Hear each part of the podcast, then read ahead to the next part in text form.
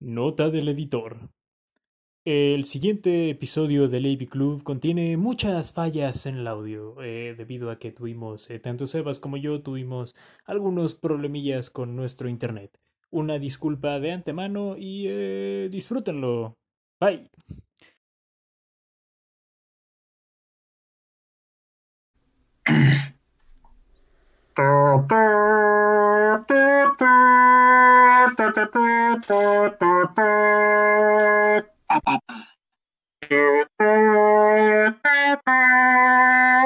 Esto es Ivy Club, una charla sobre el séptimo arte.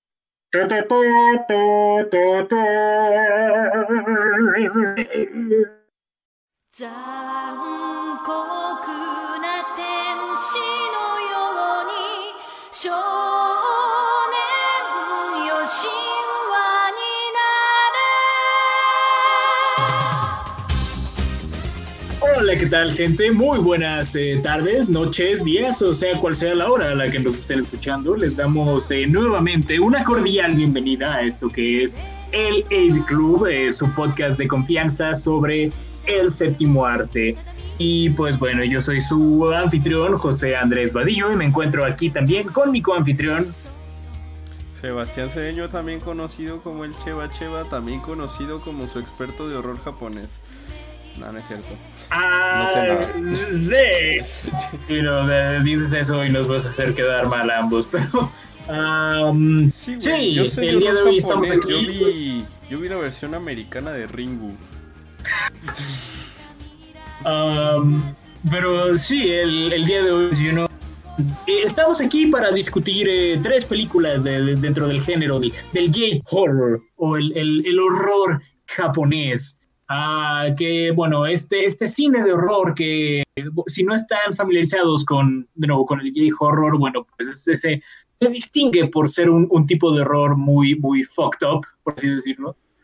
Ah, bueno, por lo menos esa es como la, la impresión que da eh, a primera vista. Digo, yo no eh, tengo sí, sí, este, bastante esta especie... jodido para la, la gente, la gente local. Sí, exacto. O sea, a comparación con el, horror eh, occidental, claro que sí. Pero sí, eh, tiene esta, esta especie de reputación.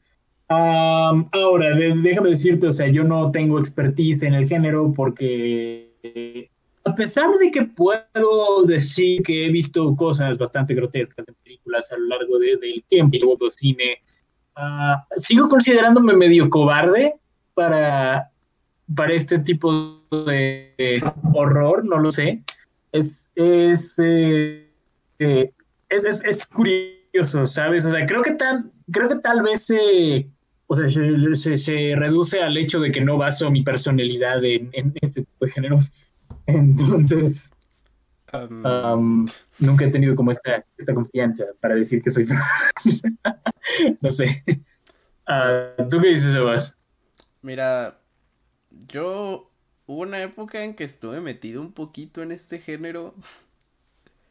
No, no lo consideraba una personalidad porque también yo, yo lo encuentro un poquito, bueno, bastante perturbador, pero creo, creo que hay bastantes aspectos fascinantes y digo, no me he metido a lo más hardcore que iba, iba a sugerir una no, película para este Avi que era mucho más hardcore, pero decidí no hacerlo porque dije, ¿por qué me quiero hacer eso a mí y por qué te lo quiero hacer a ti? ¿Cuál ibas a sugerir? ¿Eh, ¿Hecho de Killer o cuál? No, no, no, no, no. I iba a sugerir una mucho más peor. Se llama Tumbling Doll of Flesh. Oh, vaya, vaya. No, no la conozco y creo que con buena, con buena razón no la conozco. um, digamos que um, creo que ya, ya es ya salió un poquito de los géneros que conocemos, creo que ya es más, entra en el género snuff. Oh, vaya. Sí, sí. Ok.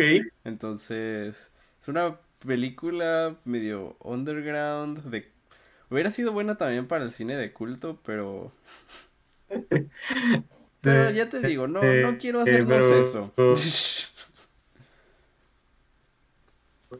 Está bien, se entiende, se entiende perfectamente. Y pues bueno, de cualquier forma, pues ya, ya seleccionamos pues nuestras tres películas. Nos fuimos con eh, opciones un tanto segura. Eh, los fans de este subgénero digan que son algo obvias también, pero eh, no importa porque no las habíamos visto. así que vamos a hablar acerca de el clásico de 1998 conocido como Ringu o El Aro. Hablaremos también acerca de una cinta clásica de 1909 titulada Audition o Audición, y eh, concluiremos con una película del año 2001 llamada El Club del Suicidio. Así es. Eh, eh, sí. ¿Te parece si vamos comenzando entonces? Sí, claro que sí, me parece perfecto que vayamos comenzando. Perfecto, entonces empecemos con nuestra esta película del año 1998, dirigida por eh, Hideo Nakata, eh, se titula eh, Ringu o El Aro. Así que dime, Sebas, ¿de qué trata Ringu? Uh, pues mira, Ringu, una reportera y su ex esposo investigan una mal, un, un video maldito que se dice mata al espectador después de siete días de haberlo visto. Así es. Y pues eh, si habían escuchado esta historia antes es porque es un clásico para, para los millennials y para los que no son generación Z, pero tampoco son eh, millennials. Para nuestra generación. sí.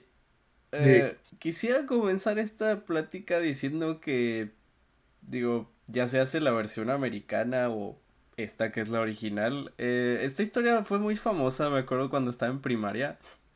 Sí, sí, eh, también, digo, era, era inescapable a principios de los 2000. Sí, me acuerdo que, que esta película era la que le probablemente le causó muchos traumas a muchos niños de mi generación. Bastantes. Fíjate que yo nunca nunca la vi, pues, o sea, cuando, o sea, durante mi infancia, pero eh, me, traumó indirectamente, ¿sabes? Eh, gracias a una vez que la parodí en, en Puka. sí. Fue... sí, recuerdo.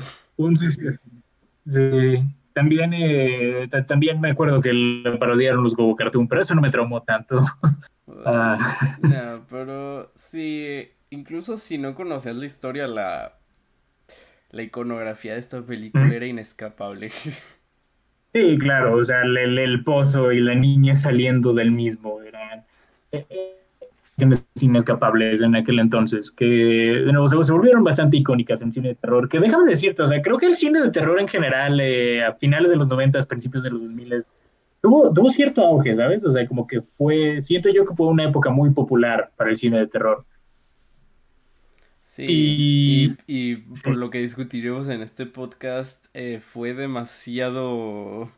Em, fue un avance muy extremo para el cine de horror japonés.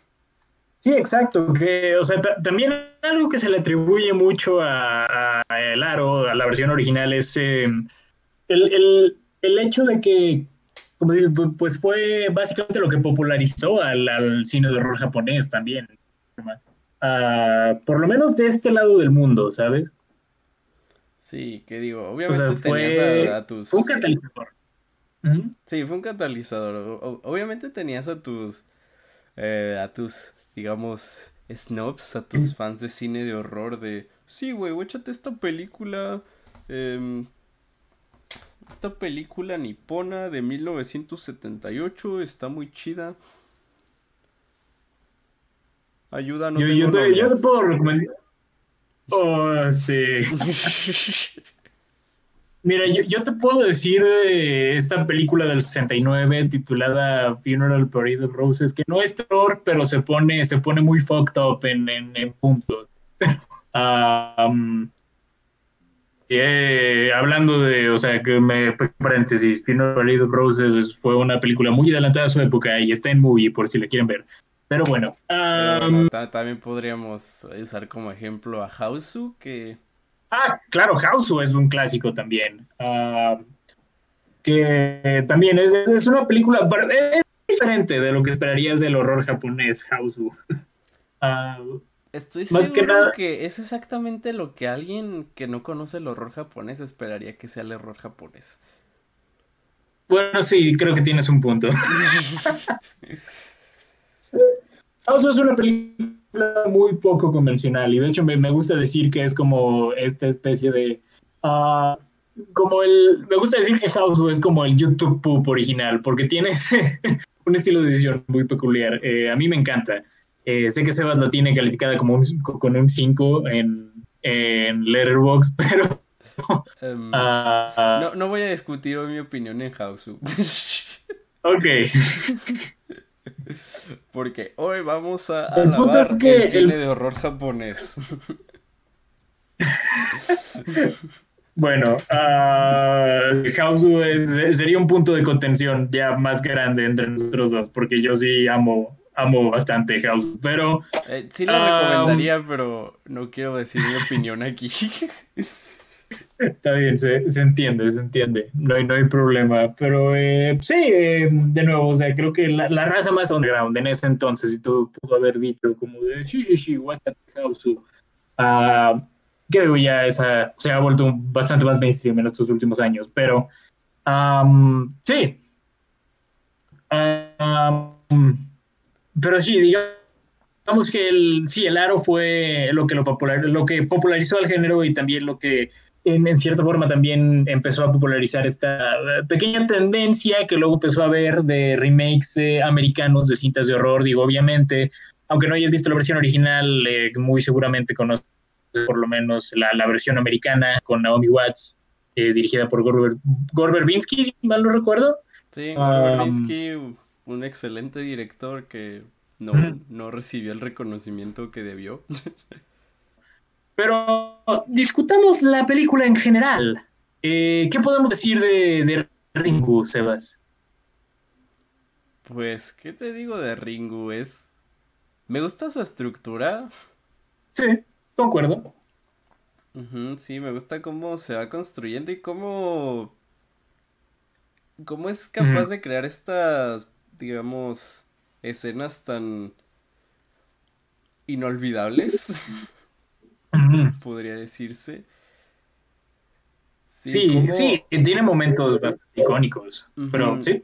Y algo que hace muy icónico, bueno, muy icónica esta película y el horror en japonés en general es que son muy buenos utilizando el sonido a su favor. Concuerdo. Ah, sí, esta película tiene una utilización eh, excelente del, del sonido. Incluso po- podría decir que tiene unos cuantos jump scares, pero en- están bien realizados, ¿sabes? O sea, no es nuestro típico jump scare occidental chafa. Sí, no es un jumpscare occidental y de hecho algo que hacen mucho es utilizar un sonido para identificar como cuando hay peligro. No sé si te Sí. cuenta como que como que ya sabes que viene, no, no es un jumpscare porque ese sonido ya te dice que algo va a pasar. Sí, Y no lo utilizan como cualquier jumpscare porque sí, nomás para darte, para hacerte saltar, ¿no? E- Sí. Este sí es una advertencia de verdad de, ok, aquí viene algo y te estamos advirtiendo que aquí viene. sí, claro. Incluso en, en ese sentido son jumpscares eh, hechos con mayor naturalidad, ¿sabes? O sea, el, el mero hecho de que el propio sonido ya te lo advierta hace que no se sienta cringe, ¿sabes? Hace que, es que es eso, no te engañan, ¿sabes? Te, te dicen exactamente Ajá, exacto. Sobre aviso no hay engaño. Sí, exacto. Y, o sea, cre- creo que es una película que de nuevo co- construye una atmósfera bastante interesante, bastante peculiar, eh, bastante aterradora, y si- sin tener que recurrir como a, a imágenes demasiado gráficas, demasiado grotescas. que también cabe mencionar, esta es la película más normal que discutiremos el día de hoy. Ah, es la película más accesible que discutiremos. Ah, Sí, de hecho no es para nada violenta. No, para nada. Eh, o sea, que creo que o sea, está, está bastante leve para estándares del, del gay horror. Y eh, Sí, sí, ver fuera de unas escenas que, pues, Ah. son bastante perturbadoras, no, no tiene mucho. En comparación de las otras películas que vamos a discutir. Exacto, exacto. Eh, o sea, puedes ver por qué esta película eh, se popularizó tanto de este lado del mundo. Ah, o sea, tiene. Es, es, accesible en cierto sentido. O sea, a pesar de que no es, no es el tipo de horror convencional de, que esperarías en, muchas películas de, horror occidentales. Eh, pues sí, creo que, de nuevo, el hecho de que no sea tan gráfica y que sea más una, una cuestión como que más, más psicológica, eh, hace que pues más audiencias los puedan ver, pues, o sea, creo que, creo que sí, sí podría recomendarle esta película a alguien que no quiera ver como demasiada sangre en, o sea, a alguien que, que se, que sienta repulsión hacia el gore. sí, que, no es algo que puedo decir de las otras dos películas, pero em, sí, también me, gusta mucho la manera en la que van, van como develando el, misterio, pues, o sea, porque digo, ya tienes una idea clara de cuál es la problemática desde el inicio de la película, eh, desde la primera escena ya te, te arrojan la existencia de, de, una cinta que si la ves te mueres. Ah, pero me, me, gusta cómo vas descubriendo los detalles conforme la reportera misma los va sacando, ¿sabes? sí, porque ah. esta, esta, película es de horror, pero también tiene ese elemento de investigación que, que la hace más interesante. Sí, exacto. O sea, creo que tampoco estaría tan equivocado decir que es una película de misterio, ¿sabes? No, definitivamente tiene ese elemento también. Sí, exacto. En cierto, en cierto sentido, en, cierto sentido muy leve, tiene, tiene cosas que podría comparar con Seven. Es la única vez que haré esa comparación el, día de hoy, pero, uh, o sea, creo que en términos de la estructura me recordó un poquito a Seven. No sé si lo veas tú también. Mm, yo no lo veo tanto, pero pero no está tan alejado. Sí, exacto. Tampoco digo que sea, o sea, que se haya inspirado en Seven, porque obviamente no, no creo que sea el caso. Pero hay, hay, hay, hay, de hecho, o sea, para nada, esta, esta película está inspirada en una novela, de hecho, eh, una novela escrita en el año 1991, tengo entendido, eh, por eh, Koji Suzuki, de hecho. Y, y o sea, no, no, realmente no, o sea, no, tiene estos elementos de pinche, realmente se lo digo que estructuralmente me recordó un poco, pero es más una, cosa más... Eh, eh, es una coincidencia, pues. O sea, no, no estoy a nadie de nada aquí. Pero... Ah, sí, pero sí. Y de nuevo, esta no es la única comparación que haré con, con Fincher el día de hoy. Viene otra más adelante, pero me estoy, me estoy adelantando. Oh, no. Ah, pero sí, esto, estructuralmente, estructuralmente esta película funciona, funciona bastante como, como una cinta de misterio y eso me gusta. también, eh, de nuevo, o sea, me gusta la, manera en la que concluye. hay, hay, una escena cerca del final que es posiblemente la escena más icónica de esta película. Sí, pero... bueno, no sé si estamos hablando de la, de la misma escena, pero esa escena te muestra lo lo buenos que son los japoneses para crear horror. Sí. y eh, imagino yo que estamos hablando de la misma. Eh, pero sí, sí, eh, sí, claro. O sea, creo que el, horror japonés es inconfundible, siento yo. Y de nuevo, esta, esta escena es una gran muestra de por qué. Ah, el, de nuevo, o sea, está el, el hecho de que nos posicionen pues en la misma el mismo lugar que nuestros personajes y veamos cómo pues esta cosa que sabemos que algo anda mal, pero crees que tal vez no escale de la manera en la que en la que podría escalar. Es, eh, no, no, creo, que me estoy revolviendo mucho, pero ah, me gusta la manera en la que construyen esa escena en particular. Pues. Sí, sí está muy bien hecha, muy bien construida. Y de nuevo, o sea, los saltos entre elementos realistas a elementos más paranormales creo que también están muy bien manejados. hay una, hay una pequeña excepción que creo que podría ser eh, un pequeño, un pequeñísimo detalle que me encantó de, de esta historia. Ah, y tiene que ver con una habilidad que tiene uno de los personajes secundarios. Ah, ah, que no sé, creo que es algo que en, ciertos puntos de la película se sintió un poquito forzado, siento yo, o al menos la manera en la que lo introducen.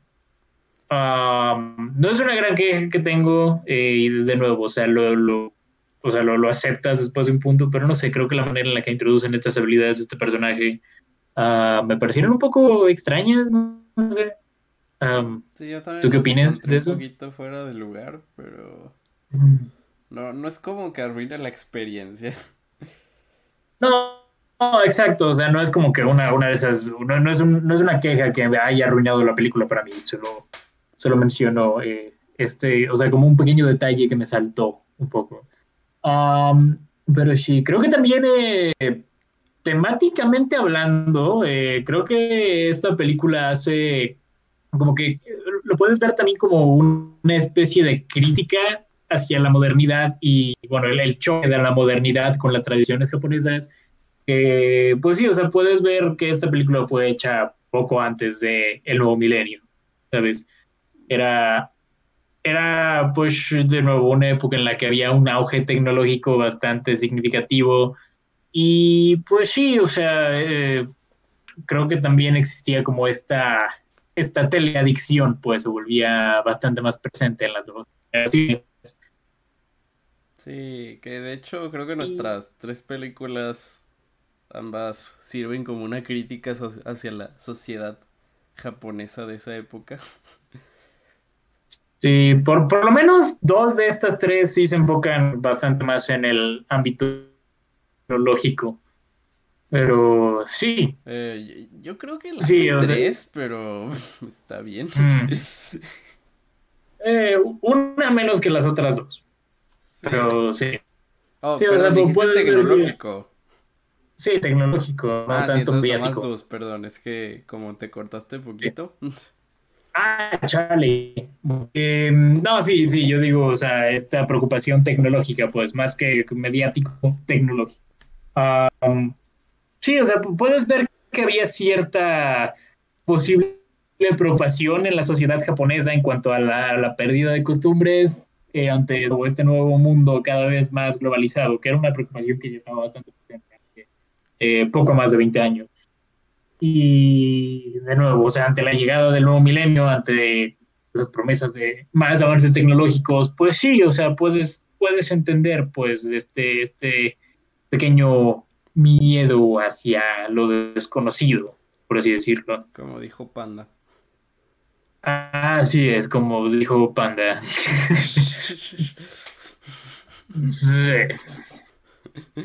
No escuchen Panda.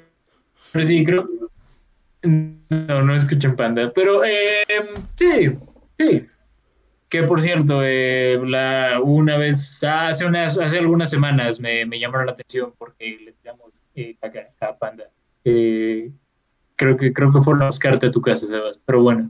Ah. Espera, ¿qué? ¿Quién? Espera, ¿me repites eso? Luego te cuento. Luego. Ok. no, te. Luego te cuento, luego te cuento.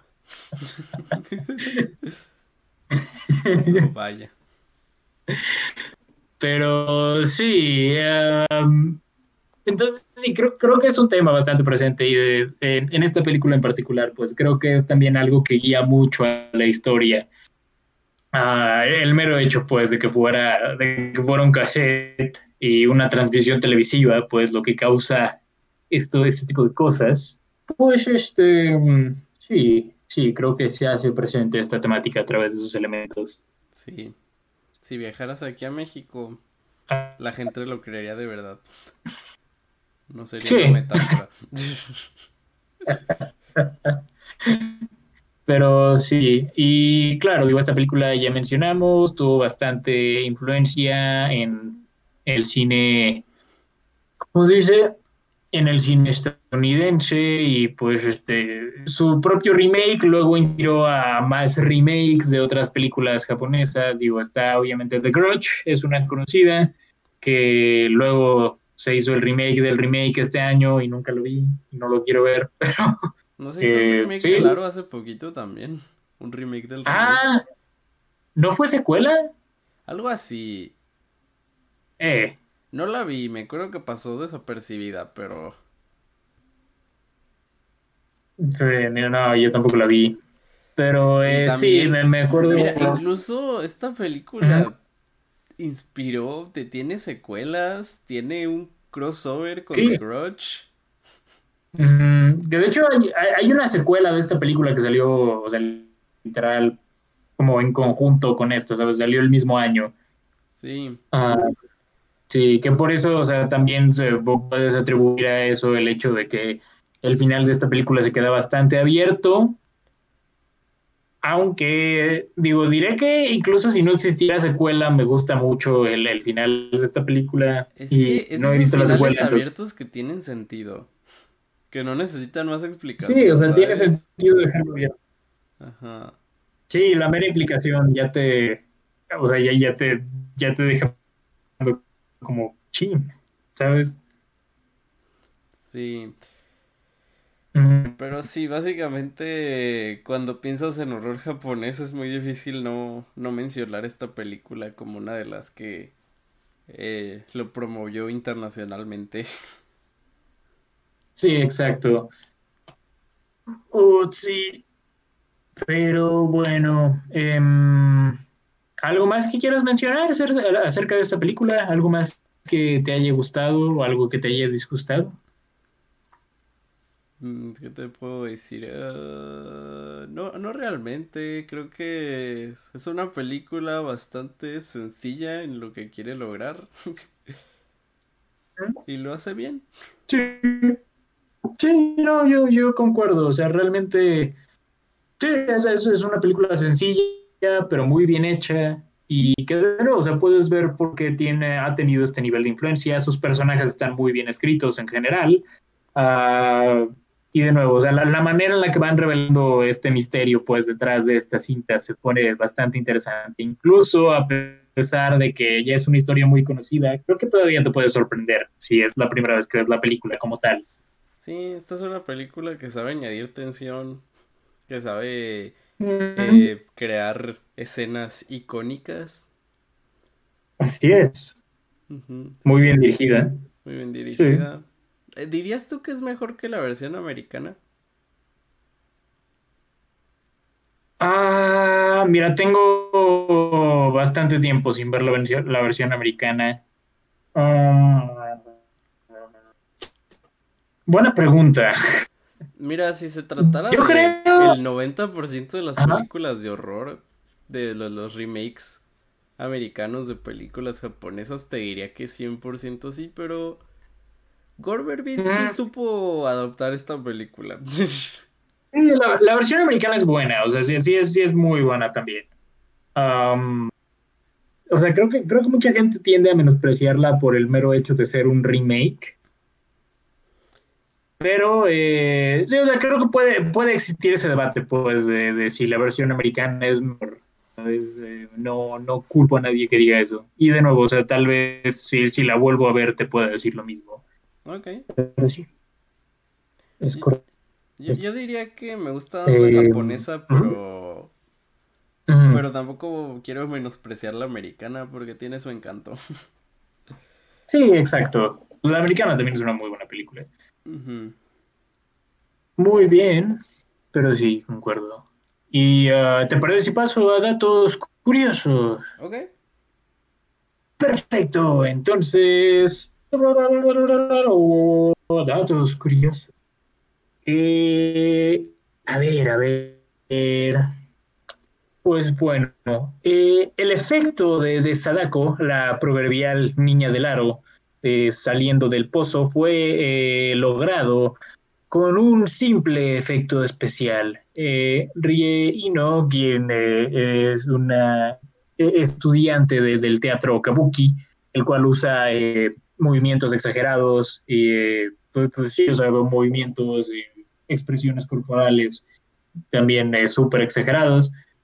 Estuvo ampliamente involucrada en el desarrollo del, del personaje de Sadako y pues eh, se le, ahí no se le filmaba caminando eh, hacia atrás y el, básicamente el, el filme era, como dice, era corrido en reversa.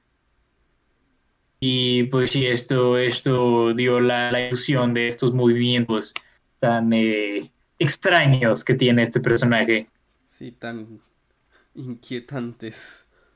Tan inquietantes, tan peculiares, eso es correcto. Sí, aplicaron la...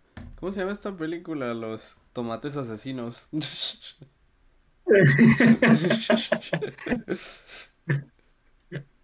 Sí, básicamente. Muy bien. Eh, bueno, el personaje de eh, Shizuko Yamamura está basado en una persona real, Shizuko Mifune, quien nació en el año 1886 eh, en, la, en, la prefectura Kumamoto y se rumoró que tenía el, este don de, ¿cómo se puede decir? de básicamente Mm, ¿Cómo lo dices? Pues eso, como de ver hacia atrás, pues. Y, y, pues sí, o sea, luego de una demostración en el año 1910 se le proclamó, perdón, perdón, más bien eh, de ver hacia adelante, lo siento, se fue la onda. Oh, ok, ok. Pero, perdón, eh, me, me, confundí de palabra, pero sí, eh, de ver hacia adelante y luego de una demostración en el año 1910 se le proclamó a ella como una charlatana y eh, cometió suicidio un año después eh, consumiendo veneno. Ochi. Ochi, o más bien o no, pero eh, sí. bueno, pues el, el close-up del ojo de Sadako casi al final de la película fue fue realizado por eh, un, miembro eh, del equipo, un, miembro masculino del equipo, en Norihiko Miyazaki, y, pues básicamente lo que él hizo fue cortarse las pestañas para hacer eh, que, que, la toma fuera más perturbadora. Sí lo fue. Sí lo fue bastante, digo, por algo también es la que ponen en el póster. Cuando salió esta película, fue la película de horror eh, exitosa en, la historia del cine japonés. Mm, ¿Qué más? ¿Qué más tenemos por aquí? También el, DVD eh, británico lanzado en el año 2001 tiene un aviso en el cual dice que la distribuidora no acepta responsabilidad por cualquier eh, lesión o cualquier eh, fatalidad, cualquier muerte que ocurriera durante o después de la visualización de esa película, de ese videocassette. Eso es buena mercadotecnia, déjame decirte. Sí, digo, creo que fue superada por la mercadotecnia de la bruja de Blair, pero... sí, Sí, claro, pero o sea, la, la, la mercadotecnia de la bruja de Blair es una bestia completamente diferente. Así es. esa yo creo que es de las mejores eh, estrategias de mercadotecnia de cualquier película de la historia, posiblemente. pero bueno. Eh, ¿Qué más? ¿Qué más? Koji Suzuki tuvo su inspiración para la novela de Ringu, eh, con base en su película de horror favorita, la cual vendría siendo, espéralo, Poltergeist. Mm, ok. ¿Qué más? Sí, creo que, o sea, puedo notarlo un poquito. Sí. Ahora, ahora que mencionan. Ah, ¿Qué más? Los personajes de Sadaku y Shizuko eh, fueron eh, nombrados eh, y también levemente basados con base en dos mujeres reales, las cuales fueron acogidas bajo el, la tutela del profesor Fukurai Tomokichi y a pesar de que no eran realmente mamá e hija, Takahashi Sadako sí trabajó con el profesor poco después del suicidio de eh, Chizuko. Sí, y pues bueno, ninguna de estas dos eh, mujeres poseía el, pues este, este don, pero eh, otra estudiante del profesor, eh, Nagao Ikuko, sí se creía que tenía este poder. Ok. Sí. Y pues bueno, estas son habilidades psíquicas conocidas como Nensha. Y pues bueno, esta es una forma de fotografía espiritual que le permite a alguien eh, quemar imágenes de su mente a cualquier superficie sólida solamente pensando acerca de ellas. Y es por eso que cualquier persona cercana a ella puede sufrir eh, pesadillas y eh, tener malas visiones. También es por eso que quemó sus imágenes, bueno, que, que puso sus imágenes en la, en la cinta. Así es, toda una LAD. Toda una LAD. Toda un estudiante de ah. diseño gráfico, ¿sí o no? sí, sí, sí, claro que sí. vaya, vaya. Mm, ¿Qué más podemos decir? Bueno, pues este Hideo Nakata, quien dirige esta película, también dirigió la secuela de El Aro, y con esto me refiero a la versión americana. ¿Neta? Sí, es correcto. La, la, la, secuela de la versión americana. Vaya, pero no es buena. Sí. eh, eh, nunca vi la dos.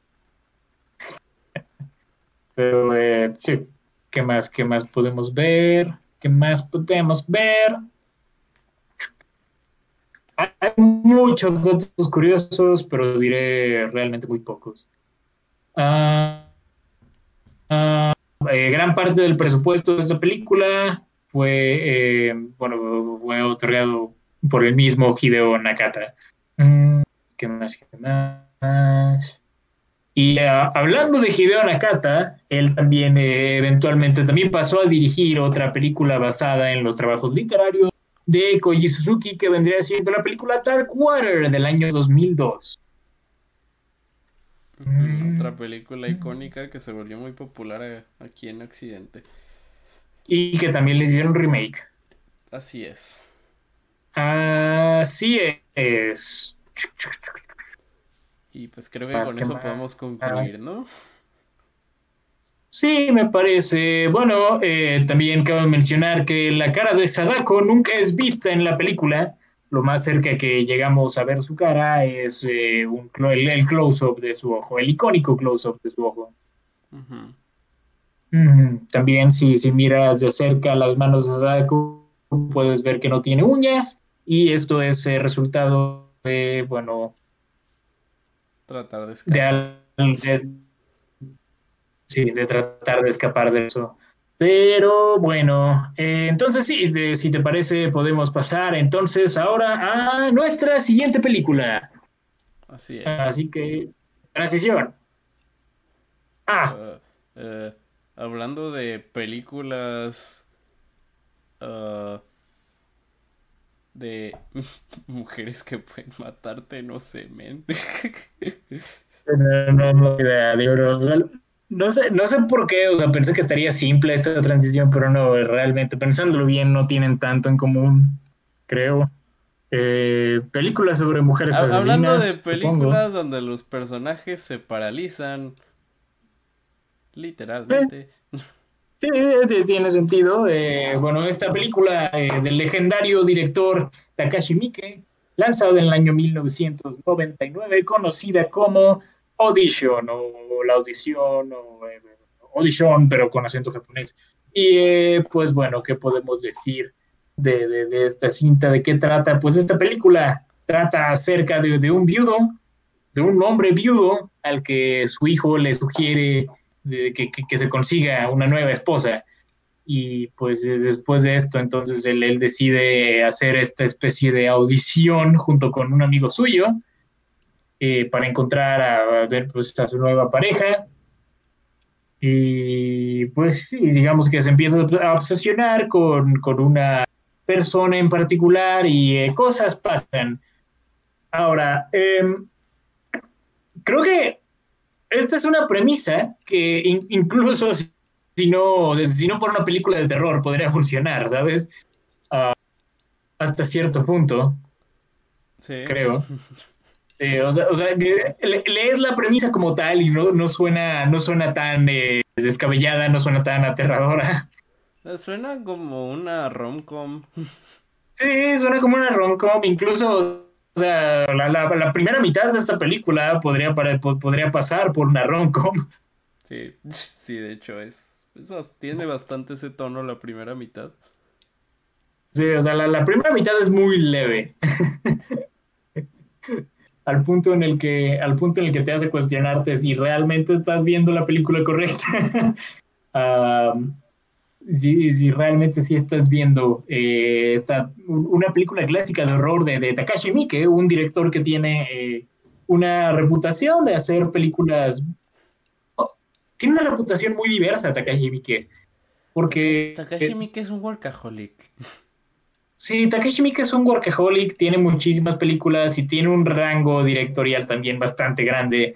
Ah, o sea, puede ser películas eh, super gore, super perturbadoras, digo, hablamos también del, del, o sea, del mismo director que ha hecho varias de las películas más eh, reconocidas dentro del propio eh, J-Horror, digo, hizo Ichi the Killer.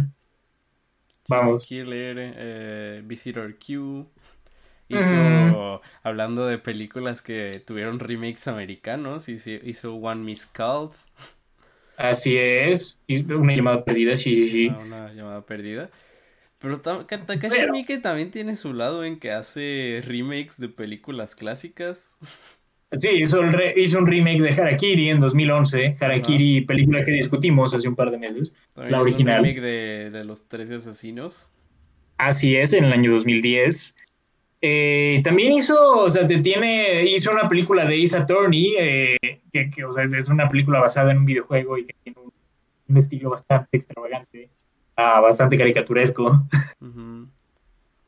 Sí, que ah, muchos aseguran que es una de las mejores adaptaciones de videojuego que hay, pero nunca la he visto, así que no puedo. Yo tampoco la he eh, visto.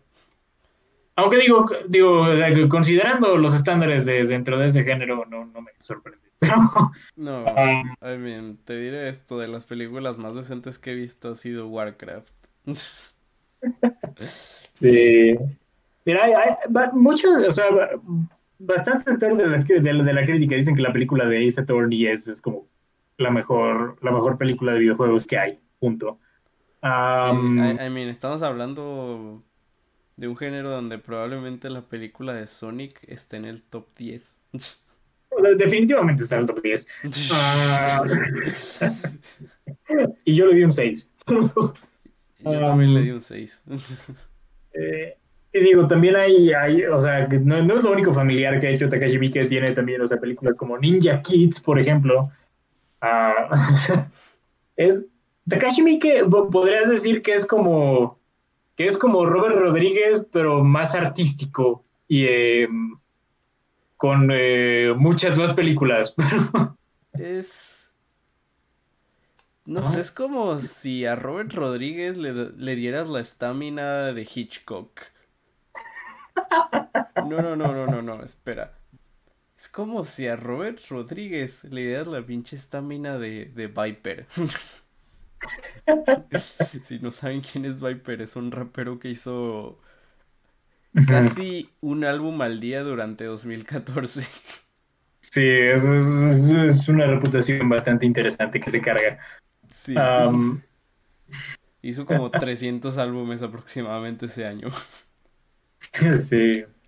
Pero sí, de hecho, o sea, a lo largo de su carrera, Takashi Miike ha hecho, o sea, ha hecho más de 100 películas, ya sea, o sea, ya, sea en cine o en, en, en DVD o video o en televisión. Eh, o sea, si, sumas todo lo que ha hecho Takashi Miike a lo largo de su carrera, son más de 100 películas. Y acabo de mencionar que esta es la primera que veo. Yo ya vi 13 asesinos.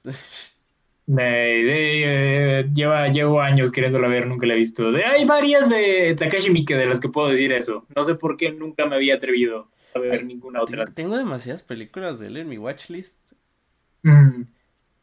Y pues esta es. Esta es. Esta sirvió para irlas quitando, ¿no? Sí. Exacto, exacto. Y yo digo, también algo que voy a mencionar de, de, esta película, que era algo que tú mencionabas y que tuvimos que verificar justo antes de empezar a grabar esto, es eh, el hecho de que esta película es de la misma productora que Ringu. Sí. Y eh, pues sí, al igual que Ringu, también está basada en un libro. Eh, en este caso es un libro escrito por Ryu Murakami.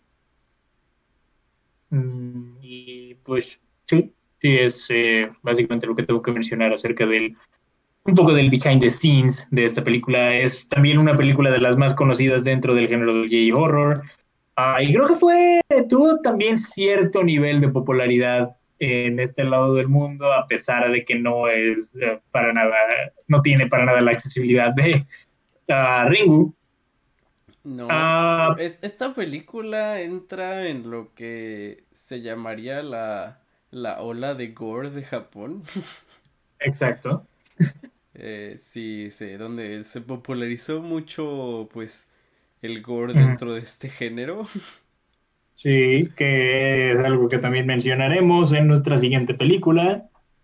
sí, y pues esta película, aunque en su mayoría no está tan, os la podrías confundir por un romcom, un romcom en la primera mitad la primera mitad, luego hay cosas desconcertantes, pero no tan... Sí.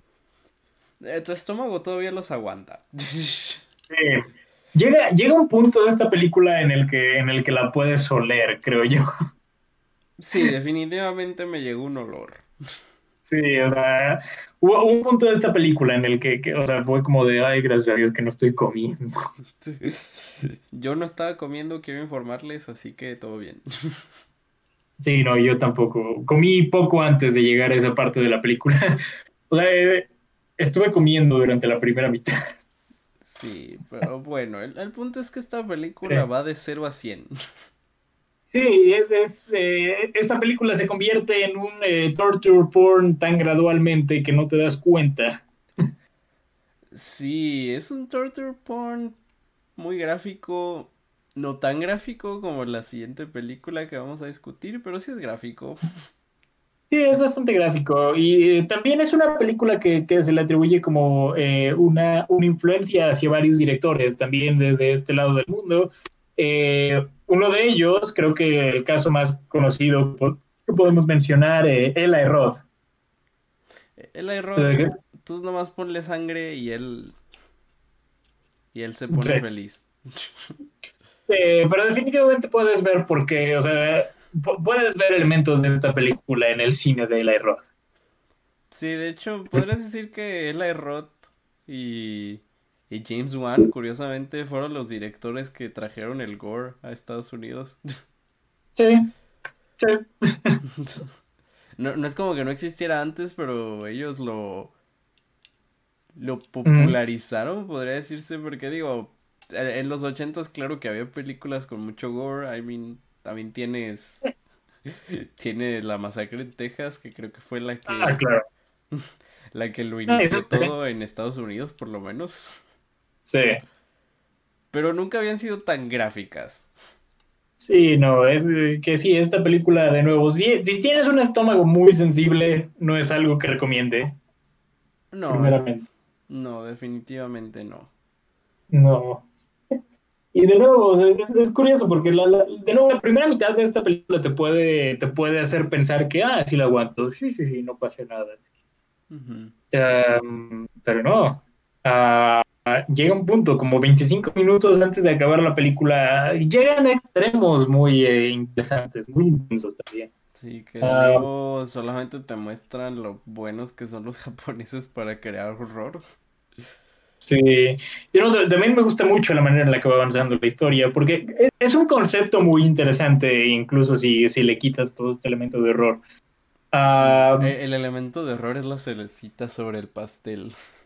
Exacto, o sea, creo que, creo que en su esencia la película está trabajando con una muy buena historia. Eh, o sea, incluso si le quitas los elementos desconcertantes. Y eh, pues sí, ver, ver cómo, o sea, vas avanzando como a este nivel más, o sea, que cada vez más desconcertante. O sea, sabes que hay un misterio detrás de esta película, sabes que algo no está completamente bien eh, con, con, con, esta, con esta cheada, con esta mujer. Eh, y eh, sí, ¿no? eventualmente la película te lo confirma, ¿no? Definitivamente no hay algo. Definitivamente esta mujer es una persona muy jodida. Sí, pero pues. Pues digamos que a la gente cuando ya está enculada no le gusta salirse, aunque se le advierta. Y pasan cosas malas. Eh, muy malas en este caso, sí. Em, y pues sí, creo que hay, eh, hay distintas interpretaciones de esta película. Hay gente que la interpreta como un eh, filme feminista, hay gente que la ha criticado por ser una película misógina. puedo ver ambas. Puedo, ver ambas. Sí. Puedo, entender ambos lados. sí, digo, creo que de, de, cualquier forma, o sea, creo que en ambos puntos todo se reduce a esta película siendo un trabajo acerca del miedo masculino eh, hacia, hacia las mujeres y hacia la sexualidad femenina. O sea, que fácilmente lo puedes interpretar como, como algo por el estilo. Sí, y pues ya, ya se dependerá de ti. No, no creo que esta película sea misógina. No. Pero puede entenderse un mensaje misógino, eso sí. Sí, o sea, puedo entender por qué alguien creería eso. No sé si tampoco la, la llamaría como una película súper eh, feminista tampoco. No, esta película no es feminista. No. No, no, definitivamente no lo es, pero... Mira, e, era Japón en, los, en finales de los noventas, no sé por qué esperarías un, fin, un mensaje feminista. No, o sea, yo creo que es, yo, lo pongo en un punto medio. Lo que sí creo es que, o sea, sí creo que es una exploración de la sexualidad femenina. Sí, y lo que te diré esta película es que no te presenta realmente como este aspecto masculino como algo bueno. No, tampoco. Sí, entonces por eso tampoco diría que, o sea, hay misoginia, pero no te la muestra como algo bueno. Sí, exacto. O sea, no, no, no creo que. O sea, no, no creo que esta película sea ni una ni otra. O sea, creo que es más como. O sea, podría decir que es una perspectiva más, más neutral, pero llevada como a su nivel más perturbador. Sí, es, es raro llamar esta película neutral, pero eh, en eh, cierto modo sí lo es.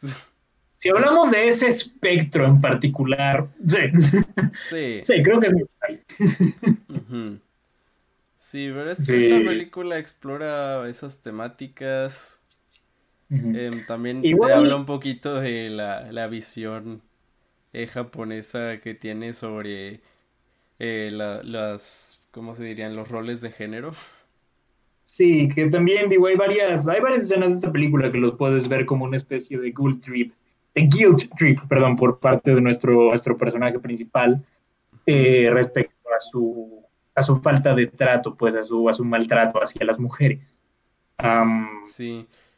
Y puedes ver inclusive que la misma película, que la misma película te dice que ese, como esa actitud que tiene es la que lo lleva básicamente a... Sí.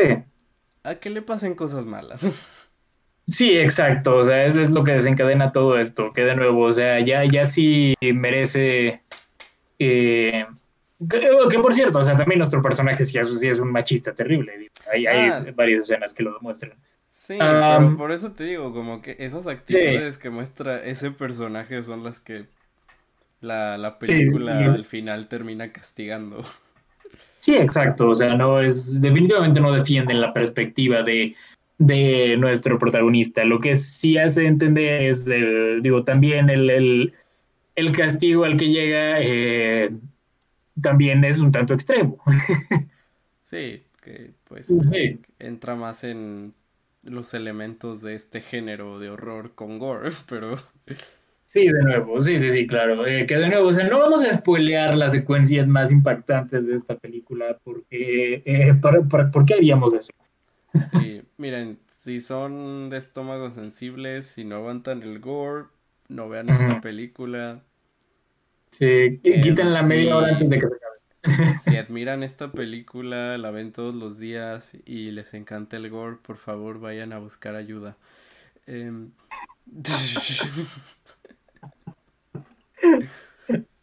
por favor, amigues, los les queremos mucho. Los queremos. El, gore está bien, pero no en exceso. Sí, no, eh, no, destruyen su cerebro de esa forma. No. Ah. Solamente puede aguantar hasta cierto nivel de gore al año. Parece que un cuerpo humano solo aguanta. Ok. El cuerpo humano solo aguanta tres películas de Takashi Miike. Uh, sí, uh, ¿qué más podemos mencionar? Pues sí, o sea, de, nuevo, es una película muy perturbadora. Hay ciertos temas interesantes detrás. Uh, y de nuevo, es una premisa muy eh, curiosa, muy interesante. Pero sí, creo que, de nuevo, o sea, también la forma en la que los personajes están escritos, los desarrollan de muy buena manera. Creo que a todos los personajes a la relación de, de, nuestro protagonista con su hijo también es algo que está muy bien explorado y que te lo dejan muy claro justamente desde la primera escena de la película, que es cuando el protagonista se queda viudo.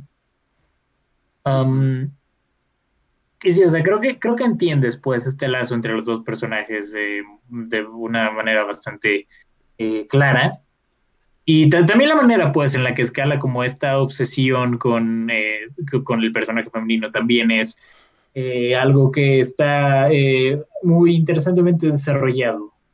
Sí, y, la, manera en que esta película em, termina revelándote todo. Sí, también creo que hay, hay ciertos desarrollos muy interesantes en el No vamos a spoilear para que, si no han visto esta película, puedan sorprenderse, pero eh, sí. Sí, mira, algo que no hemos comentado y creo que es necesario comentar es que Takashi Miki hace un excelente trabajo como director. Sí.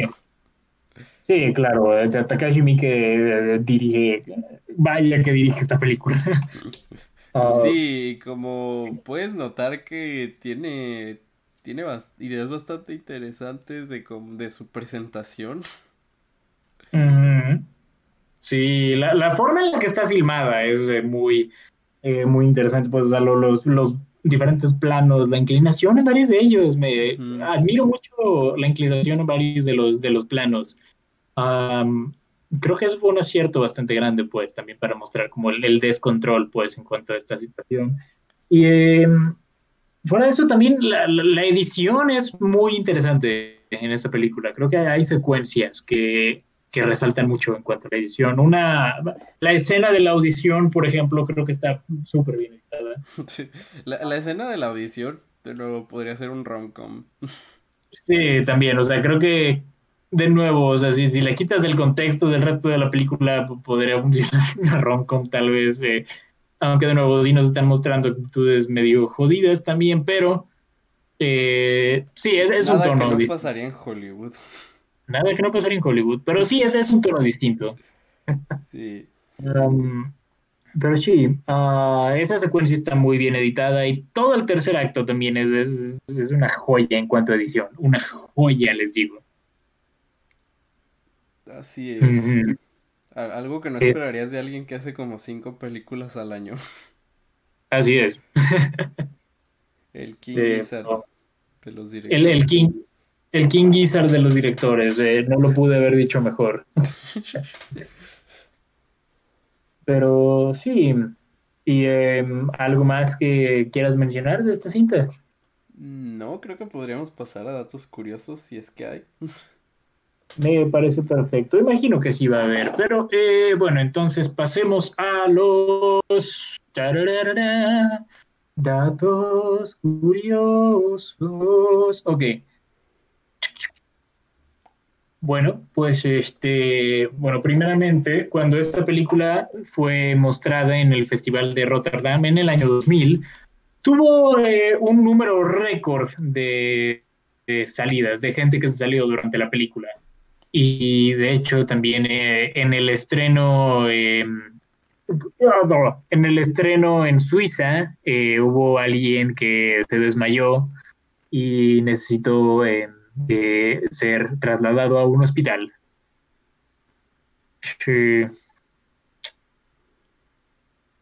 También, ¿qué más podemos mencionar? Imagínate si bueno, nos pones nuestra siguiente película. Uy, no.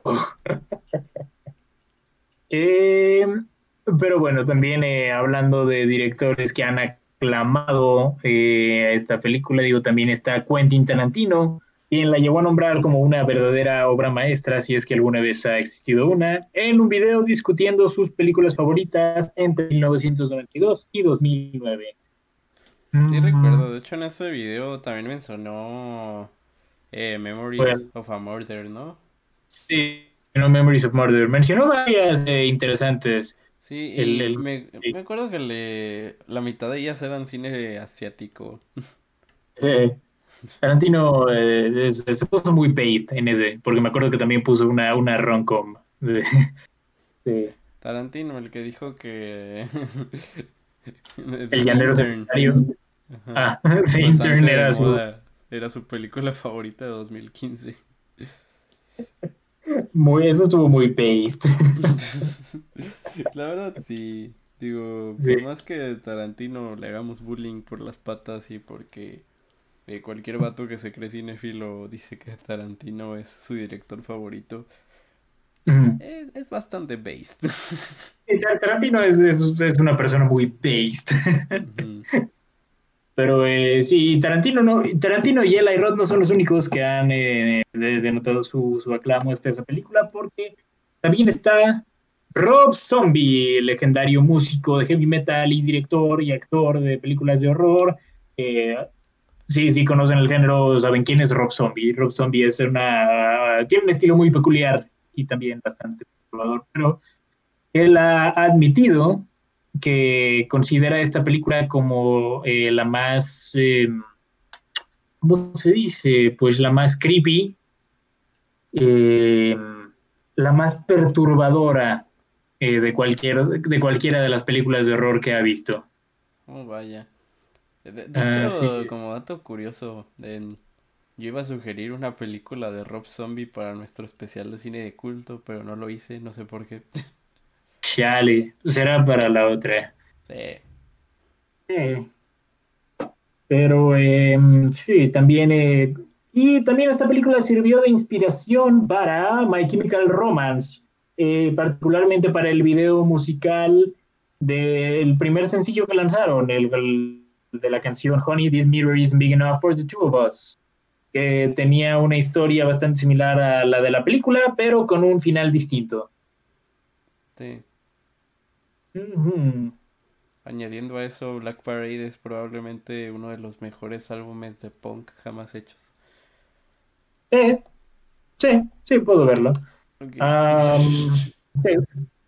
Y eh, hay, hay, hay, un, hay un dato muy em, ah, asqueroso también aquí. A ver, suéltalo. bueno, creo que es spoiler, pero. oh, mira. Tú dilo, lo juzgamos. Si es spoiler, lo le pones un beep. ok, pues bueno. El, vómito, eh, bueno, hay una escena que involucra vómito, eh, más, bien, más bien a alguien siendo alimentado vómito, y eh, dicho vómito que sale en la escena es el vómito real de la actriz. Ah, debido a que era una eh, actriz de método. You. Y, sí. You. you. Sí, ahora. Supera eso, Dustin Hoffman. Uh, supera, supera eso, Leonardo DiCaprio en El Renacido. Supera eso Daniel Day-Lewis en cualquier rol. Supera eso Tommy Wiseau. Ahora sí, ahora la película me va a causar todavía más asco, pero bueno. Ah, Ok, Ah. o sea, entiendo que la actriz sea de método y haya dicho, no, sí, que sea vómito real. Pero, ¿quién lo aprobó? no tengo idea. Takashi Miike, al parecer, o sea, Takashi Miike dijo que ella insistió eh, fuertemente en hacer eso. Estoy seguro que Takashi Miike lo probó para ver si era vómito de verdad primero. Uh, por Se su bien, esa clase de sujeto. Sí. Ay, qué asco. Pero bueno. ah, sí, ¿te parece si pasamos a nuestra siguiente película? Sí, no, no es spoiler, eh. Medio, medio es spoiler, pero. ah, Es grave, no, no es un spoiler que veas venir. Alguien comiendo Sí, no. vómito, así que, y no es muy relevante, así que no, no es spoiler. Ok, entonces lo, lo dejaré. Sí. Pero em, sí. Y pues bueno, entonces hacemos transición a nuestra siguiente película. Sí. Ok. Hablando de películas dirigidas por Workaholics. Así es, hablemos acerca de esta cinta del año 2001 titulada Suicide Club y dirigida por nada más y nada menos que Sion Sono. Así que, eh, ¿de qué trata esta película, Sebas? Pues eh, un detective empieza a investigar una serie de casos de, de suicidios en masa que están ligados a algo llamado el Club del Suicidio. Así es. Y eh, pues eso no describe para nada lo que es esta película. No, lo estás poniendo en términos muy eh, relativamente normales. Que, um, te iba a decir esto, también hay, hay, cosas de esta película que me recordaron de, al, cine de Fincher en general, tanto a, tanto a Seven como a Fight Club. hay, hay elementos de ambas, creo. No sé, de nuevo, sé qué tanto haya tomado realmente Sion Sono, pero hay, hay, hay cosas que me recordaron esas dos películas. Solo eh, hazlo todavía más fucked up. Ah, más violento, más mucho random. más violento. Métele más gore. Métele más Métele más gore. Métele edición. Métele edición muy extravagante. Y eh, también eh, métele también eh, ciertos números musicales por ahí también. Y eh, sí. Sí, trato de meter todo eso en una película que dura poquito más de hora y media. Así es. Y eh, tienes Suicide Club, una película muy extraña y muy perturbadora también. Ah. Quiero comenzar Mm, diciendo que me sorprende que esta película sea tan popular. Sí. O sea, fuera del nombre que es muy... Digo, eh, si le pones Suicide Club a una película, pues, es un nombre muy llamativo. ¿Cómo vas a querer ver esa película, no crees? Sí, claro, incluso o sea, llegarías a pensar que tal vez sea una especie de drama, no sé, o algo por el estilo, no sé.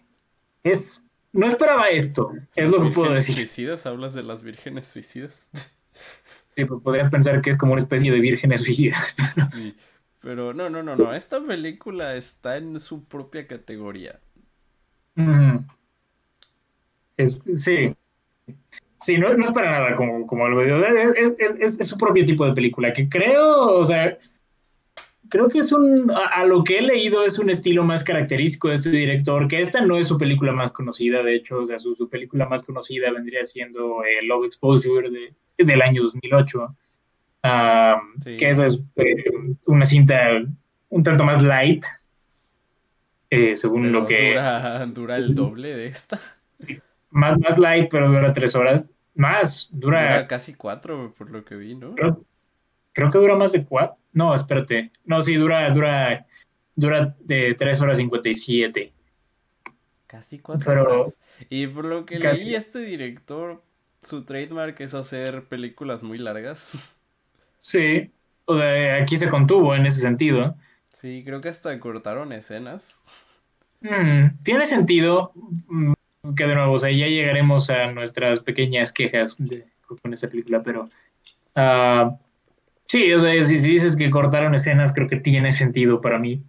sí. Ah. Incluso, uh, bueno, no, no, no, esto me lo voy a guardar ya que empecemos a hablar un poquito de los aspectos negativos. Eh, pero, mira, esta película tiene un estilo que, por un lado, es muy extraña y no entiendo cómo es tan popular, porque me acuerdo que esta, esta película la mencionaron mucho junto con otras películas japonesas de la época, como Battle Royale, eh, incluso pues, The Audition, Ichi the Killer. Esta película es no, es. no es nada accesible en comparación de las otras. No, aunque sí diré esto, o sea, su, tono sí es, eh, es, es cómico en partes. Es, puedes verla como una película muy satírica.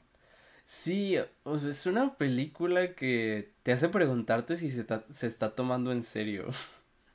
Sí, que, o sea, creo que no, o sea, a decir verdad, o sea, en, varios puntos me quedaba claro que la película no se estaba tomando en serio, que digamos, y también, eh, digo, algo que mencionamos eh, con Ringu, que también está muy presente en esta película, es que hay mucha, mucha crítica hacia esta época de transición tecnológica.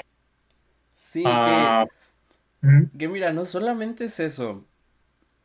Em, esta película aparte le añade otra cosa y es que creo que ah, en los noventas e inicios de los dos miles eh, se dio una época muy oscura para Japón. Ajá. Em, digamos que creo que estaban pasando por, digamos, una crisis económica donde eh, empezó a haber muchísimos suicidios. No, no sé si sabías este dato, pero no sé si sigue siendo Japón, pero Japón era conocido como el país con más suicidios de todo el mundo. No sé si sigue siendo, pero sé que sí tiene un, índice muy alto de suicidios. Sí. Y algo que tenían todos estos suicidios es que casi toda la población, o, sea, como la mayor parte de estos suicidios se daban con población, digamos, mayor, con población adulta. Y es porque, pues muchas personas lo que hacían era, tenían, contrataban seguros de vida que luego cobraban para pagar sus deudas después de su suicidio. Y digamos que esta película es como un cierto... Mm, una cierta respuesta de la población joven hacia esa crisis. Sí, sí, puedes verlo de esa manera. Ah, sí, lo podrías ver de esa manera, como...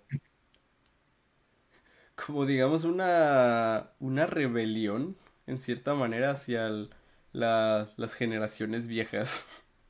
Sí, en, su forma bastante jodida, puedes verlo. Sí, que, de esa manera. De, hecho, esta película, no sé si te fijaste, menciona en partes ese aspecto de Japón.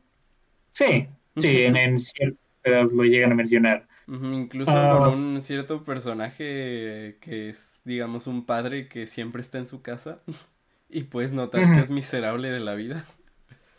Sí, sí, también es, eh, se pone deprimente también en partes. Hay, hay cosas de esta película, cuando te pones a pensarlas es como de... Ah, sí, por eso te digo, esta película no es jaja satírica como lo que vimos hace unas semanas con Braindead. No, o sea, no, la llamaría comedia. No. Solo, digo que ah, tiene algunos elementos, o sea, de, de comedia muy, muy, pero muy oscura. Sí, es, es una comedia muy oscura a veces, ¿no? No es como Braindead que tiene ese elemento slapstick que lo hace algo ridículo, no, no sería tanto comedia negra. No. Pero esta, esta sí, esta incluso cuando es graciosa es te hace sentir mal de reírte. Sí, sí, claro. y es, sumamente gráfica. Eh, eh, empezado, eh, em, empieza con una secuencia bastante gráfica, o sea, no, no, es, como, no es como Audition, que te hace esperar, ¿sabes? Por el gore. No, esta ah. película desde... Esta película no nos... ¿cómo se dice? No, no le da vueltas al asunto. Esta película desde el inicio te dice qué tono va a tener. Inicia con, con un grupo de 50, de más de 50 adolescentes lanzándose hacia unas vías del tren. Ah. Sí. Creo que... Y después de eso procede una escena que humillaría a Eli Roth. Así es, así que em, sí, no, o sea, creo que deja muy en claro sus intenciones desde el inicio de la cinta. pero incluso, o sea, creo que en, cuanto, a, en cuanto a su crítica al, mundo digital, siento yo que esta película estaba quizá incluso un poquito adelantada a su época. Uh, porque de nuevo, o sea, creo que también nos habla un poco acerca de la influencia de redes sociales en la juventud. Ah, sí, esta ah. película también predijo, bueno, no, no lo predijo, pero como que se nota que tenía más conocimientos de cómo funcionaba el Internet en ese entonces. Sí, exacto. Ah, y de nuevo, estamos hablando de una época, de una época pre-Facebook, pre, pre-MySpace incluso. Y, o sea, que el, hecho de que ya se estuviera hablando en ese entonces, pues, de la influencia del Internet en la juventud, creo que es, también lo que la hace, pues, es, de los aspectos que mejor han envejecido de esta cinta. Sí, que de hecho, esta mm. película te habla del Internet en una época en que era algo más, em, digamos, algo más underground, algo que no está tan, no está tan, no estaba tan popularizado como hoy en día. Pues, o sea, sí es, o sea, ya, ya estaba, o sea, ya no eran los noventas, pues, o sea, ya, ya tenía mayor alcance el internet, pero, o sea, obviamente no era lo que es hoy en día tampoco. No, no era lo que es hoy en día, pero sí, esta película básicamente te habla de, de cómo los foros influencian a la gente joven, los foros que ahora se pueden convertir también en otro tipo de redes sociales, ya no necesariamente foros. Exacto. Sí, y de nuevo, o sea, creo que hay, hay, ciertas cosas de esta película que me recordaron un poquito a Fight Club, o sea, más que nada el elemento del, proyecto Caos. Creo que ahí puedes encontrar uh, cosas en común entre el, el, misterio que se va desarrollando a lo largo de esta película y eh, pues, o sea, también como el avance del proyecto Cabos en Fight Club. Creo yo. De nuevo, son películas completamente diferentes, pero ahí, ahí, está ese elemento que siento yo. Como... Sí. Ahora, esta película tiene elementos muy interesantes. Sí. Pero se siente muy apresurado todo. Sí, es, es, sí. es una película muy densa. Es una película bastante densa y para su duración creo que tal vez no le hace completamente justicia a eso. O sea, ya que mencionas que se cortaron partes, o sea, me, hace mucho sentido porque sí hay cosas que se sienten un tanto desconectadas entre sí. cosas que no tienen como que el suficiente desarrollo que pudieron haber tenido. No, que hablando de poco desarrollo, esta película creo que es, era parte de una trilogía Sí. Sesión Sono. Que como las trilogías de Guillermo del Toro nunca se terminó completando. Eh, Así es. Solamente hay dos películas dentro de, de esta historia. Eh, una, bueno, es Suicide Club y otra se llama Niokos Dinner Table, creo que se llama. Ah, Noricos Dinner Table. Sí, Noricos Dinner Table, perdón por esa equivocación. Ah, no te preocupes, que de hecho es precuela. Es una precuela, así es. Y creo que en esa película entran más a detalles sobre la parte de los foros de internet. Y pues, por lo que he leído, digamos que Suicide Club es una pequeña parte de Noricos Dinner Table, al igual que Noricos Dinner Table es una pequeña parte de Suicide Club. oh, vaya. Sí, pero Noricos Dinner Table pensamos verla, pero duraba tres horas y no íbamos a tener tiempo. Sí, no, para nada. Ah, pero sí, em, de nuevo, este, este, es un. Con base en esta película, creo que sí es un director que quiero explorar más, porque también llevo tiempo queriendo verlo Exposure. Y eh, no, no me acordaba de esto, pero hizo una película para Netflix hace el, año pasado. También hizo una eh, película. Ajá.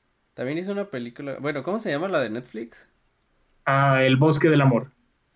Sí, también hizo una película que ha estado ganando mucha popularidad que se llama Antiporno.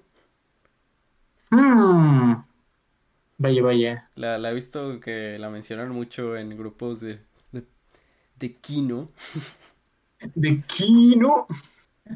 sí, pero no, no la he visto y ya que empecé a investigar más de este director, vi que, ah, él también hizo esta. Entonces, es un director que ha sabido mantenerse relevante. Y al igual que Takashi Miike es un workaholic, dirige bastantes películas al año. Tiene, tiene muchos trabajos. Eh, sí, no, los he contado exactamente, pero eh, sí, es, un director, pues, que es eh, generalmente es, reconocido como posiblemente el cineasta más subversivo trabajando en, el cine japonés al día de hoy. Así es, es. El, un poco de su historia y sí, es un cineasta muy, muy interesante. Sí, Sí, claro, pero sí, sí tiene, sí ha hecho bastantes trabajos. pero sí, otro director, pues, que me gustaría explorar más, él y Takashi Miike son dos que eh, quiero, quiero conocer más a fondo. Sí, definitivamente luego podríamos ver más de, sus, de su trabajo. Sí, más adelante, yo creo. Pero sí, creo que de nuevo esta película, pese a cualquier problema que tengo con ella, eh, creo que también está bastante bien dirigida y puedes ver completamente el estilo de, un director, pues no, no es una película convencional. Mm, para nada. no, todo, todo lo contrario. De hecho, siento que estas de esas películas que requieren revisitarlas. Sí. Eh, creo que también hay ciertos puntos de, la cinta en, la, los que la edición está como que un poquito en éxtasis, que, digo, también creo que es, le añade bastante personalidad a la película, no le quito mérito, pero y puedes notarlo de esa forma también. Sí, también hay partes en esta película en que introducen personajes muy extraños que... Sí, que tal vez no tienen como que demasiada conexión con el resto de las cosas que están pasando en la película. No, pero ya que ves lo que sucede con esos personajes, dice, bueno, si no me los hubieran presentado, probablemente no entendería qué está pasando. Exacto, también está eso. Pero tampoco estoy haciendo excusas para la película porque sí se sienten bastante fuera de lugar. Hay partes, aunque sí diré que, o sea, una, una secuencia bastante interesante es un número musical involucrando a un, a un personaje que también es introducido de una manera muy extraña. Because um, sí. buena, buena canción, por cierto.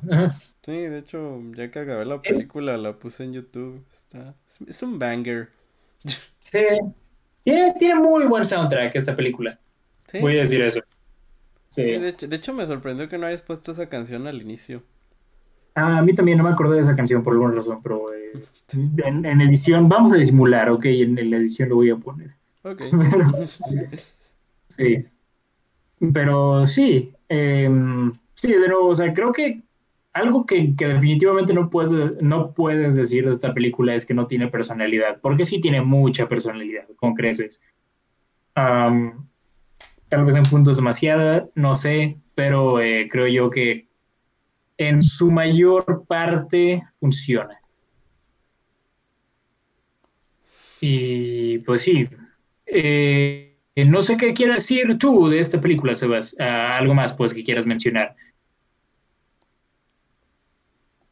Pues, uy, ¿qué te digo de esta película? Traté de desempacarla. Eh, creo que de las tres películas que vimos, esta fue la que me dejó pensando más. Sí, creo tal vez también. Sí, porque de nuevo me pregunto cómo esta película también entró en esa oleada japonesa que se volvió muy popular en, en Occidente. Sí, me, sorprende que se haya vuelto así de popular. O sea, sí, más bien, o sea, creo que gran parte de su seguimiento vino de festivales de cine. Eh, se ganó cierta reputación, de hecho, en, varios festivales de cine en aquella época. Ah, pero sí, particularmente creo que recibió bastante aclamo en, en Fantasia, en el Festival Fantasia. Eh, y ganó el premio del jurado a la, película más eh, groundbreaking, ¿cómo, cómo lo dirías? Eh, Sí, o sea, la, película más progresiva, tal vez. Progresiva, sí. Sí, pero sí, o sea, ganó una gran notoriedad, pues, en su momento. Creo que la gente dice parteaguas. Sí, más parteaguas, podrías decirlo. Ah, y sí, o sea, tuvo una gran notoriedad en varios festivales de cine debido, pues, a su temática y a su presentación tan eh, gráfica.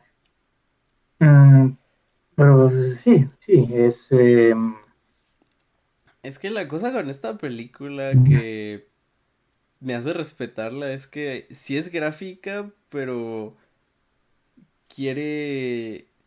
No, es gráfica solo por el hecho de ser gráfica, como que sí intenta dar un punto, no es, no es una típica película de Eli Roth. hay, hay, un, hay un hay una razón, pues hay, hay, motivación detrás de, por qué esta película es así. Sí.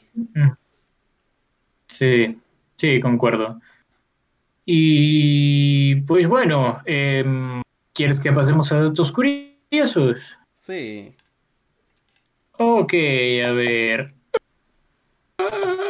Because Because No hay ella es una Aparte dice Ronk. Oh, sí.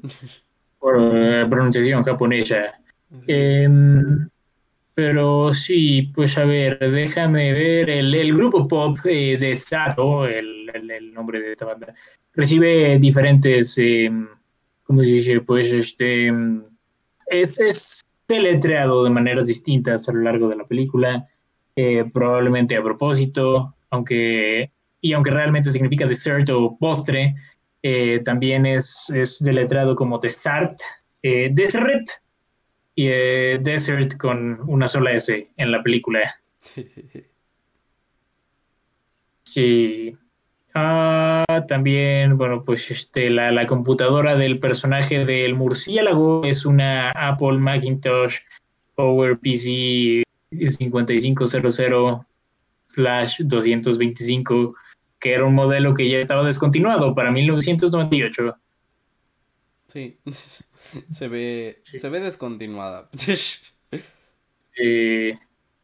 Ah, y digo, también hay, ¿cómo se dice? Eh, hay, hay, una escena que aparecía en el tráiler de esta película que eh, era, era una parte integral de, ¿cómo se dice?, de, la subtrama del, guardia de seguridad y de las enfermeras en esta película, pero que tuvo que ser cortada porque con ella la película hubiera sido eh, más larga que, o sea, hubiera, durado más de dos horas. Mm. Sí, es justo lo que te mencionaba. Sí.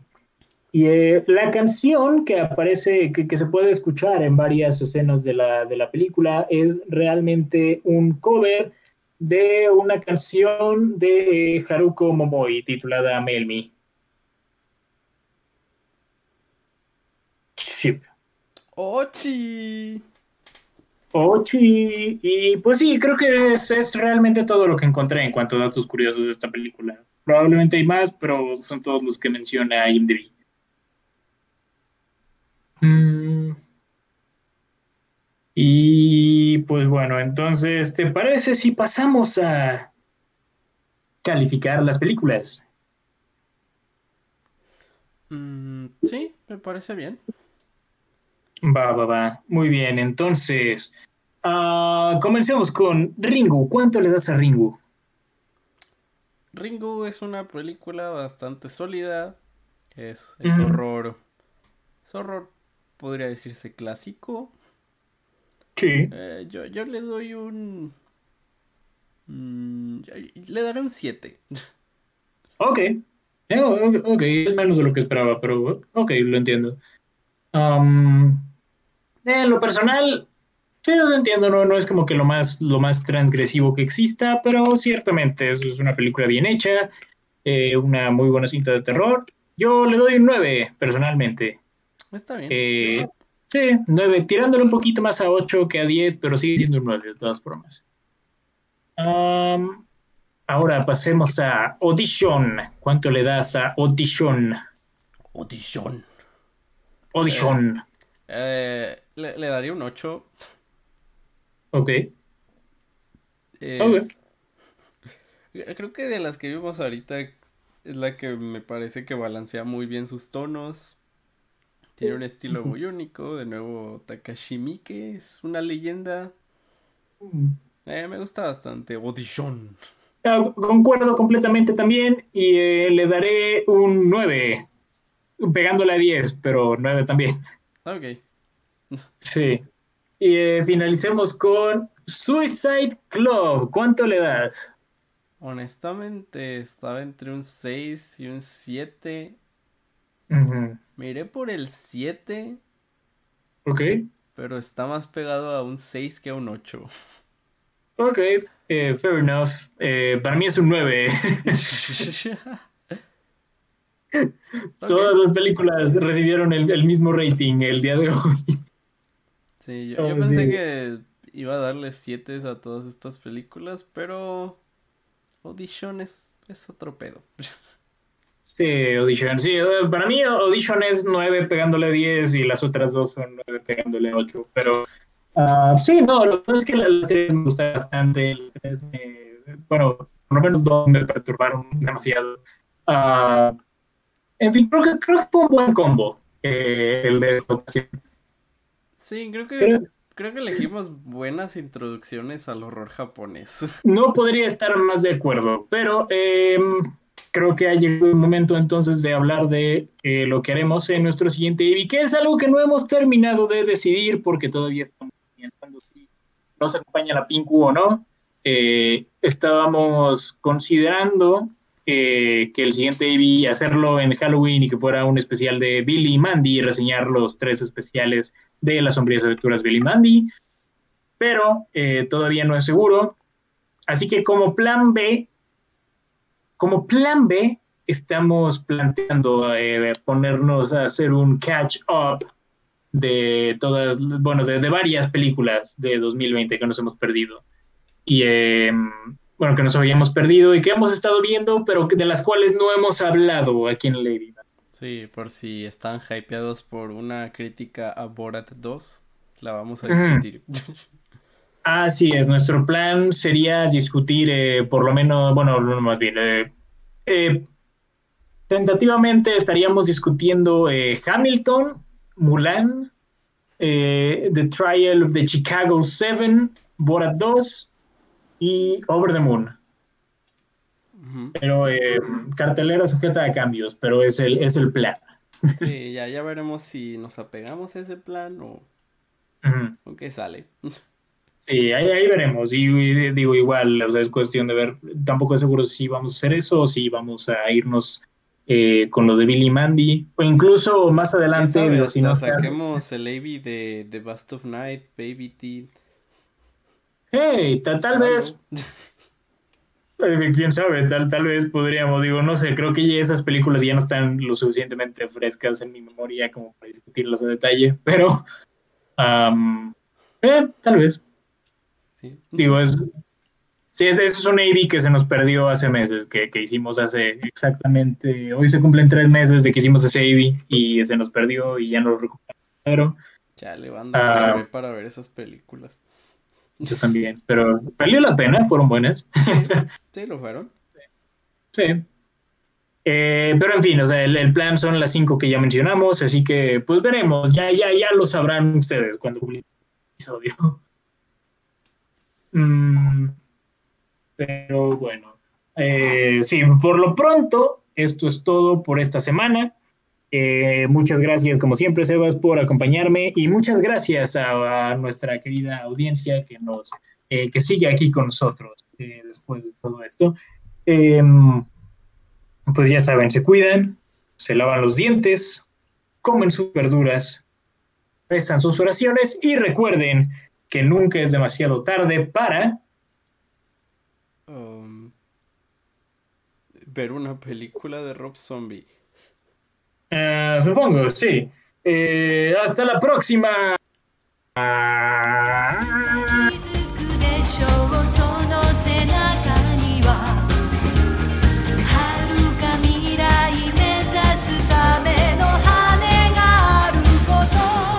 'Esto fue AB Club.